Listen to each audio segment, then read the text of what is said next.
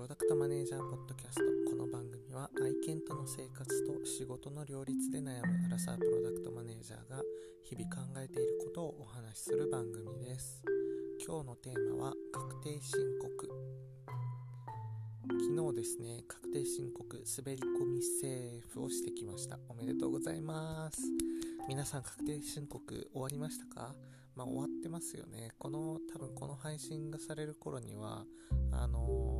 期限過ぎてると思うので、終わってると思います。えっとですね、私確定申告初めてやったんですよ。うーん、なんか、あのいろいろと私挑戦するのが好きなので、うん、副業というものに手を出してみたんですね。副業って何なんだろうみたいな。面白いのかなみたいな。でえっとまあお仕事をして金をいただき年末に確定申告の時期がやってきましたと。で確定申告ってすごいなんかなんだろう税務署に何時間も並んでで書類の不備があったらやり直しまた何時間も並ぶみたいなすごい大変なイメージがあったんですけど私あのインターネットでやってえっと、カードリーダーあのマイナンバーカードをカードリーダーで読み込んでとスマホでもやったりとかなんかまあちょっとなんだろうな。あの行政の行政のホームページって感じで説明が分かりづらかったり、まあ、ちょっとイラッとすることあったんですけどなんか結構スムーズに終わりました。うん。でまあ初めての確定申告結構スムーズに終わったのでまあいいかなと思いつつあの納税額にびっくりしました。の 税金ってこんな取るんですねって思って。私あの副業で稼いだお金結構持ってかれたのであ節税対策とかちゃんとやらなきゃいけないんだってあの思いました。税金はなんか税金は正々堂々と払うわと思ってあの払ってるでって思ってこう何も考えずなんか経費とかね何も登録せずまあこれを稼いだからペペペって登録してあ経費めんどくせえな終わりみたいな感じであの確定申告出したら納税額がびっくりする額が出てきちゃってえ副業ってコスパ悪すぎじゃない？みたいな。なんかえ？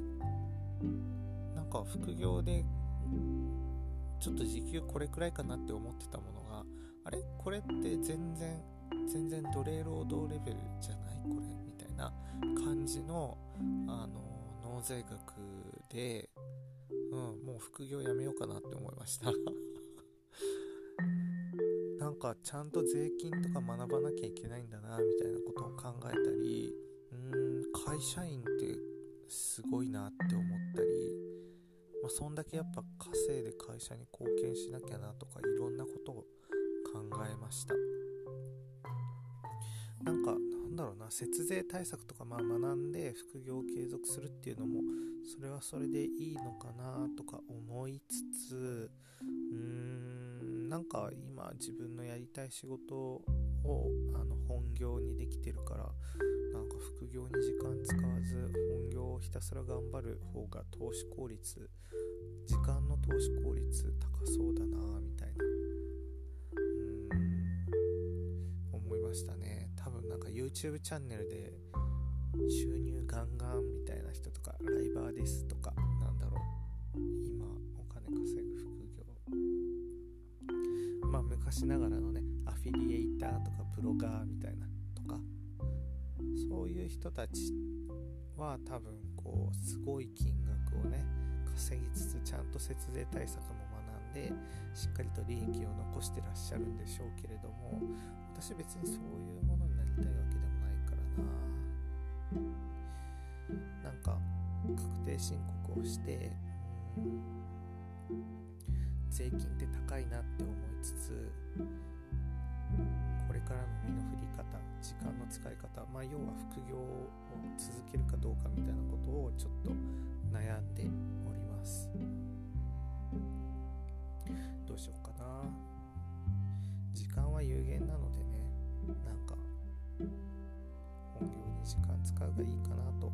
思いつつ思いつつでもうん、まあ、こういうふうに税金って取られるんだ大変だなとかっていう経験を小さなところからコツコツスタートしておくとうん多分なんだろうな組織の数字を見るときに、まあ、その経験生かされるだろうなみたいなこともちょっと思ったり。まあでも組織の数字を見るっていうのは別に本業で戦場に飛び込めばいい話だしうーんどうしようかな。悩ましいですね。皆さん副業やってますか？確定申告なんかどうやったら税金あんまり払わなくていいよとかあれば教えてください。なんかそういうスタンスで副業やるのも嫌なんですよね。税金ちゃんと払いたくないですか？あのいや私は税金ちゃんと払いたいんですよね。過去に入院何回かしてあの高額